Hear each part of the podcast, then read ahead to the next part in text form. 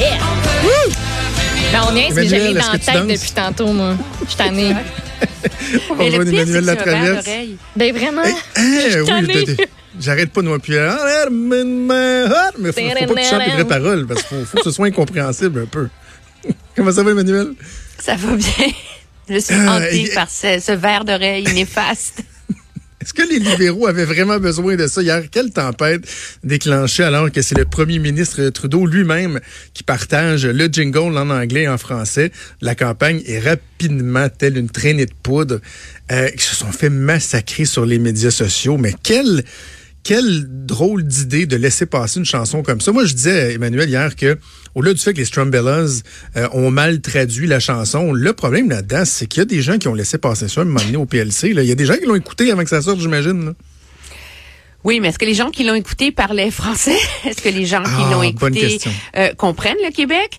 Est-ce que les gens qui l'ont écouté euh, ont ce genre de sensibilité-là? Je soupçonne très clairement euh, que non, à la lumière euh, des Québécois dans l'entourage de M. Trudeau, à qui j'ai moi-même, euh, avec qui j'ai Ah, communiqué oui? dans les dernières euh, 24 heures. Il dire, devait pas être content. hein? il- Non, c'est pas pour rien que sais, hier à la même heure, on défendait la chanson. C'est un beau, c'est un beau geste canadien, hein. Demandez à un groupe torontois là qui a accepté avec générosité de traduire sa chanson pour les francophones.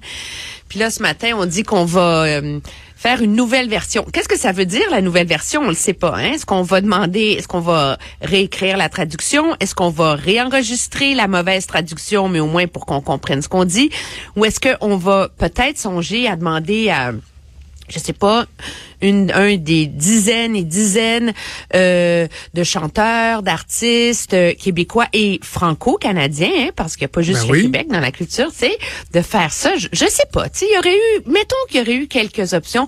Moi, je trouve que je l'ai écrit ce matin dans ma chronique de TVA Nouvelle, mais quand j'ai vu cette euh, cette tempête hier, ça me faisait penser à Denis Coderre. En 2009, quand il avait claqué la porte euh, comme lieutenant québécois de Michael Ignatieff parce que le parti était dirigé de Toronto, là Ben oui. puis qu'il y a des choses qu'on comprenait pas euh, dans les hautes sphères du Parti libéral, à moins qu'il fallait que tout passe par Toronto, c'est exactement ça. C'est quelqu'un dans un bureau là complètement déconnecté qui a une brillante idée et, euh, et ça donne euh, ça donne euh, ce que ça donne, mais en même temps c'est c'est révélateur là, du manque de on dirait que c'est pas dans l'ADN de ce parti-là de se préoccuper de ces c'est pas des les gens vont dire de ces susceptibilités. Ce n'est pas une susceptibilité.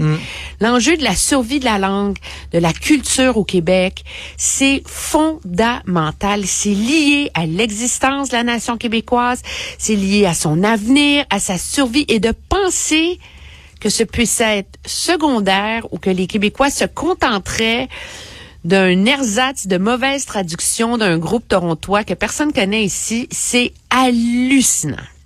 Parce que je sais qu'il va s'en trouver pour dire, euh, surtout des, gens qui ont tendance à appuyer les, les libéraux, de dire, ben voyons donc, c'est tempête dans un verre d'eau. Bon, peut-être que c'était euh, euh, malhabile, mal avisé, mais de là, tu sais, d'en faire tout un plat. Mais c'est que, comme tu dis, c'est qu'il faut le voir plus loin. Il faut aller voir plus loin sur la signification, sur l'importance qui est apportée au Québec, euh, l'importance qu'on accorde à la langue française. Puis tu sais, euh, le poids du Québec au sein de ce parti-là. Donc, c'est pas vrai que c'est totalement anodin. On peut en rire, mais reste que c'est normal que ça puisse euh, déclencher une conversation plus profonde et surtout, surtout en période électorale, de penser que jusqu'à un certain point, c'est rien pour aider la cause de Justin Trudeau au Québec, alors que son début de campagne est déjà euh, pas mal ordinaire avec la loi 21 puis toute la question de la laïcité.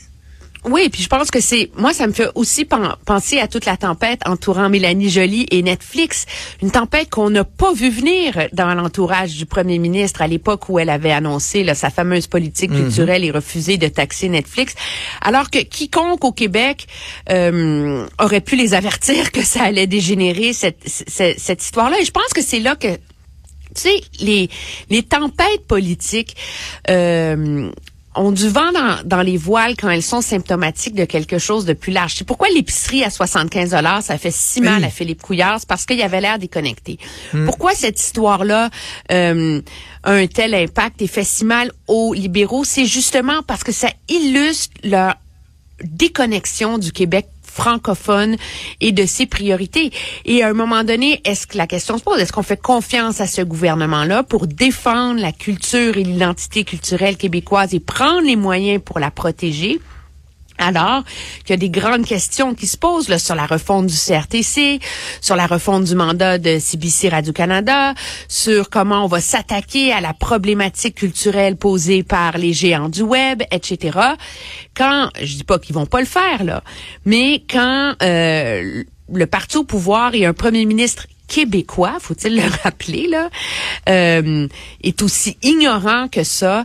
Euh, je pense que la tempête est amplement méritée. On va voir de quelle nouveau euh, nouvelle ritournelle on va accoucher.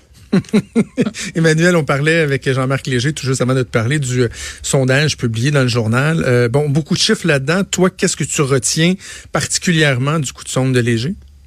Deux choses. Premièrement, ça vient confirmer ce que euh, les gens qui suivent beaucoup les nouvelles comme toi puis moi, on soupçonne depuis longtemps, mais je pense que le public avait pas entendu. On a cette perception que le Canada anglais est contre la loi 21. Ah, c'est ce qui me fait le plus plaisir dans le que. C'est comme euh, que c'est comme si euh, tu sais le Québec était une bande de Gaulois hystériques qui étaient les seuls préoccupés par le port des signes religieux, alors que objectivement parlant, c'est sûr, l'appui au Canada anglais n'est pas le même qu'ici, mais il est quand même substantiel. On s'entend je veux dire, c'est à quoi? 44% C'est quand même important et je pense que ça illustre une tendance plus large à quel point les, les enjeux soulevés par l'intégration des immigrants, les accommodements, euh, ce qu'on appelle les accommodements raisonnables ici, mm-hmm. sont des enjeux pertinents aussi à l'extérieur du Canada. Par ailleurs, ce que ça illustre aussi, je crois, ces chiffres-là, c'est à quel point tous les partis peuvent s'en sortir de ce débat-là avec leur position euh, mitoyenne, mi-figue, mi-raisin. Pour M. Scheer, il y a une bonne partie de son électorat qui est en faveur de la loi 21, mais beaucoup reconnaissent aussi que le gouvernement pourrait avoir le pouvoir d'intervenir. Et ce qui est intéressant, c'est que quand on dit que Justin Trudeau c'est un enjeu qui peut euh, qui peut lui faire si mal aux urnes du côté du Québec, il faut voir, moi je pense, dans le détail des chiffres. Chez l'électorat euh, québécois, il y a quand même une proportion importante qui reconnaît le droit du fédéral d'intervenir, mais où est-ce que c'est le plus élevé? Chez les femmes et chez les jeunes. Et ça, mm. c'est l'électorat de M. Trudeau. C'est l'électorat sur lequel il mise pour se faire réélire. Et donc, c'est sur cette proportion de voteurs-là, je pense que le Parti libéral mise pour pas tourner la page, mais pour euh, survivre à ce débat-là euh, électoralement au Québec. En même temps, j'ai hâte de voir parce que quand on regarde le, le, le, coup de sonde de Main Street en fin de semaine, Jean-Marc Léger nous disait qu'eux aussi vont travailler sur un sondage bientôt. Donc, ce sera toujours intéressant de, conserver les, euh, de comparer les différentes tendances. Mais Main Street tend à démontrer que en quelques jours à peine, l'avance de 19 points que les libéraux avaient sur les conservateurs au Québec euh, a fondu comme neige au soleil pour être plus que de 8,2 euh, les conservateurs donc qui en bénéficient, le bloc québécois, là on se dit, eh, tabarouette, ok, est-ce qu'aussi rapidement que ça, une question comme celle-là peut euh, les hanter, puis surtout, est-ce que ça va être durable? Parce que c'est long une campagne électorale, puis je peux pas croire qu'on va parler de laïcité encore pendant 30, 30 quelques jours, là, un moment donné non plus. Là. Non, je pense que ça, ça, dépend comment le reste de la campagne va se cristalliser. Tu sais, quand on, parle des, des, deux solitudes, c'est assez intéressant parce que quand on regarde du côté du Québec ici, on a parlé avant tout de laïcité, ce qui donne l'impression aux gens qu'Andrew Scheer a un bon début de campagne, on s'entend, parce qu'il a la position qui trouve écho auprès de l'électorat ici. Alors que si tu regardes la campagne dans le reste du pays, c'est totalement le contraire. De quoi on a parlé, c'est euh, des candidats qu'on controversé d'Andrew mm sur les gays, les musulmans, etc., etc., et j'en passe et j'en passe. Et donc, c'est M. Scheer qui a une mauvaise campagne du côté euh, du reste du pays. Alors, il y a vraiment deux courses qui se dessinent en ce moment. Moi, je pense qu'il faut laisser le temps à la campagne de s'installer dans l'esprit des gens. Là, les gens revenaient de vacances, ils ont pas entièrement pensé à ça. Et on était à, à, à Saint-Tite vendredi, comme tu sais. Mm. Et mm-hmm. c'est remarquable à quel point les gens sont euh, indécis dans le sens qu'ils savent ils savent vraiment pas de quel côté pencher. Mais ce qui est intéressant en ce moment, c'est que oui, les gens ont la laïcité comme préoccupation, mais en même temps qu'on commence à leur parler des enjeux de la campagne, c'est pas le premier, c'est pas la première chose qui leur vient à l'esprit. Moi, les gens, ils m'ont parlé d'environnement, ils m'ont parlé d'emploi, ils m'ont parlé de la, il y a beaucoup euh, dans les régions du Québec, des agriculteurs, des ben PME, etc., qui sont très inquiets des conséquences, des bouleversements sur la scène internationale. Euh, les producteurs de porc, les producteurs laitiers, euh, les gens qui ont des petites entreprises, les tarifs, etc. Comment s'occuper de leurs parents qui vieillissent. Et c'est seulement une fois qu'on leur demande, ah oui, puis la loi 21, qu'est-ce que vous en pensez? C'est là que les gens ils disent, Trudeau devrait pas toucher à ça. Donc, est-ce que ce sera vraiment l'enjeu qui, une fois là, que d'autres thèmes vont s'imposer dans la campagne, va ressortir et faire la différence. Je pense qu'il est encore trop tôt pour être capable de de, de jauger là, ça, bien qu'en ce moment, il y a beaucoup d'électeurs libéraux qui, qui nous disaient, moi, ça se pourrait que ça fasse pencher la balance puis que je décide de pas vous, de, de pas voter pour eux. Mais tu vois, c'était dans le ça se pourrait que. Donc, il y a un risque, mais il n'est pas catégorique encore, je pense. Parlons un peu du NPD, euh, Emmanuel. Il y a quelques mois de ça, euh, Alexandre Boulris s'était vu confier par Jack Meeting le mandat de, de faire une plateforme Québec. Sais, il disait, je suis conscient qu'on doit retrouver le cœur des Québécois. J'ai envie de dire, sans tambour ni trompette, ça a été lancé hier parce qu'on en parle très peu, mais il reste que le NPD en met beaucoup sur la table pour le Québec dans sa plateforme. Ben oui, le, le, NPD en, en, met beaucoup aussi philosophiquement. Je te dirais, sans blague, qu'il y a des il y a des phrases et des bouts euh, de la plateforme du NPD qu'on pourrait facilement trouver euh, dans celle du Bloc québécois, là, quasiment. Ah, tiens, tiens, souveraineté Ottawa doit être un partenaire plus qu'un donneur d'ordre. Euh, il faut taxer les du web, soumettre les entreprises fédérales à la loi 101, que toutes les grandes infrastructures qui ont un impact environnemental soient soumises à l'évaluation québécoise, qui est le dernier mot le bilinguisme des juges à la Cour suprême, l'autonomie, euh, rapatrier les pouvoirs en matière de, culture, augmenter les transferts en immigration, aider les immigrants à s'établir euh, en, en, en, région. Euh, oui, le Québec essaie, le, le NPD fait un gros effort pour montrer qu'il est au diapason et que malgré les déboires du chef dans la, les dernières deux années, ce parti-là, son caucus, a su se faire entendre et saisir le Donc, je pense que dans le contexte de la campagne électorale, les gens, à un moment donné, est-ce qu'ils vont prendre le temps d'étudier ce que le NPD a à offrir. C'est ça le risque. Mais s'ils le font, euh, il y a des propositions là-dedans qui vont trouver écho auprès euh, d'une tranche, euh, qui pourraient trouver écho auprès d'une tranche importante de, de l'électorat. Ce qui est intéressant aussi, c'est que M. Singh fait une bonne campagne depuis le début, là, tiens. Et donc, mais est-ce que c'est trop tard pour lui pour renverser la tendance? c'est ce qu'il va falloir évaluer. Pour l'instant, on voit pas un, début de, de, de renversement. Eh, peut-être un petit mot sur euh, les conservateurs. Toi et moi, on est de ceux qui euh, ont, euh, ont, remarqué que les conservateurs éventuellement auraient expliqué comment ils vont tant donner, redonner d'argent dans les poches des Canadiens et qui s'engagent à mettre fin à un déficit de 20 quelques millions par année depuis quatre ans par les libéraux à l'intérieur d'un mandat. Et là, Hier, ils annoncent euh, des baisses euh, d'impôts et juste sur cette mesure-là, on apprend que ça uniquement, c'est 9 milliards, presque près de 10 milliards de euh, en pertes que ça représenterait.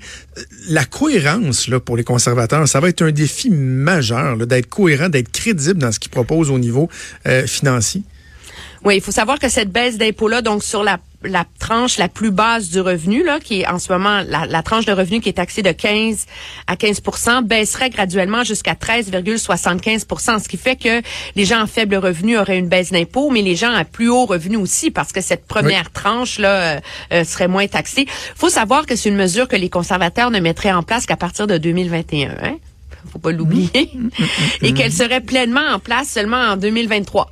Alors, euh, on a le temps d'aller trouver, d'aller gratter les fonds de tiroir, mais je pense que ça va devenir un élément important pour eux parce que eux disent qu'ils ne vont pas enlever l'allocation canadienne pour enfants. Des baisses d'impôts majeures, on s'entend euh, en perspective, qu'ils ne vont pas réduire les transferts aux, aux, provinces ni les transferts en santé. Alors, à un moment donné, le 20 milliards de dollars par année, euh, il faut aller le trouver. Je veux bien qu'ils disent qu'ils vont fermer la Banque canadienne d'infrastructure et la Banque d'infrastructure asiatique, mais ceci étant dit, euh, il va y avoir une démonstration à faire et elle est difficile à faire parce que les gens qui savent vraiment comment les budgets fédéraux sont faits, là, puis il n'y en a pas tant que ça au Canada parce que c'est tellement compliqué objectivement, là. Il y a plein d'endroits où aller cacher de l'argent dans un budget. Et donc, euh, quand on dit de faire le ménage, des fois, c'est pas si difficile que ça. Euh, moi, j'ai hâte de voir comment les conservateurs vont présenter ça, mais ils vont être obligés de le faire rapidement. Parce que pour les libéraux, c'est vraiment devenu une arme assez efficace de dire ils vont être obligés de couper. En Ontario, on parle de coupe de services pour faire le parallèle avec Doug Ford. Au Québec, on dit le mot austérité. C'est qui est comme supposé faire très peur à l'électorat.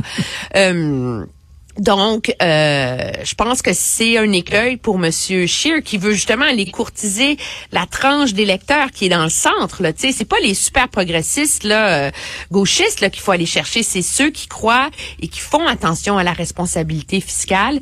Et donc, euh, oui, ça va être difficile pour Monsieur Scheer d'en faire la preuve, mais il doit le faire rapidement et ramener une partie de la conversation sur l'état des finances publiques. Bien que les libéraux euh, te diront que leur sondage leurs enquêtes, leurs évaluations, c'est qu'il n'y a pas un Canadien qui reste debout la nuit en pensant à ça et qu'ils ont réussi au fil des ans finalement à euh, désamorcer cet enjeu-là dans l'esprit euh, des électeurs.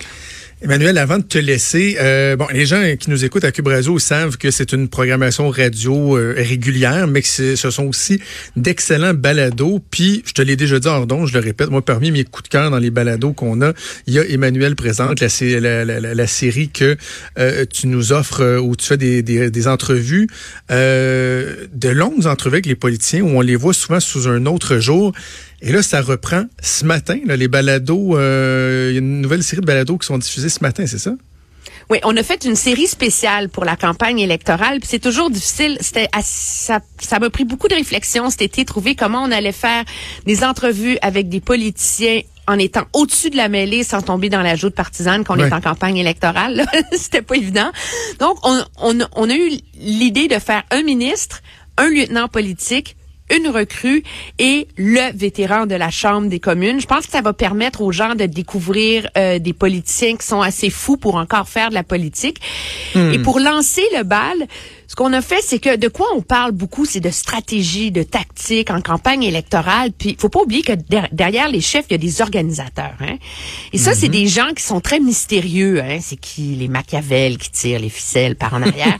Et donc, on a décidé de faire une balado avec quatre organisateurs des principaux partis. Donc, Marc-André Leclerc au Parti conservateur qui est le chef de, de cabinet d'Andrew Scheer, Olivier Duchesneau, qui est directeur adjoint de la campagne des libéraux, Christian Picard, qui est l'organisateur politique du Bloc, et Marie-Ève Saint-Onge, qui est l'organisatrice du NPD au Québec. Puis ce qui est intéressant, c'est à quel point ces, ces gens-là, ils sont, ils ont un côté idéaliste, candide, comment ils croient aux campagnes. C'est tout le contraire de l'image qu'on se fait finalement euh, des méchants et sombres tacticiens de la politique. Donc, c'est un, un premier euh, un premier coup d'œil, si vous voulez, pour euh, pour lancer euh, la campagne. C'est mes rencontres avec les quatre organisateurs. Très hâte d'écouter ça. C'est disponible. Emmanuel présente sur les balados de Cube Radio. Merci, Emmanuel. On se reparle plus tard cette semaine. Merci. Au revoir. Salut.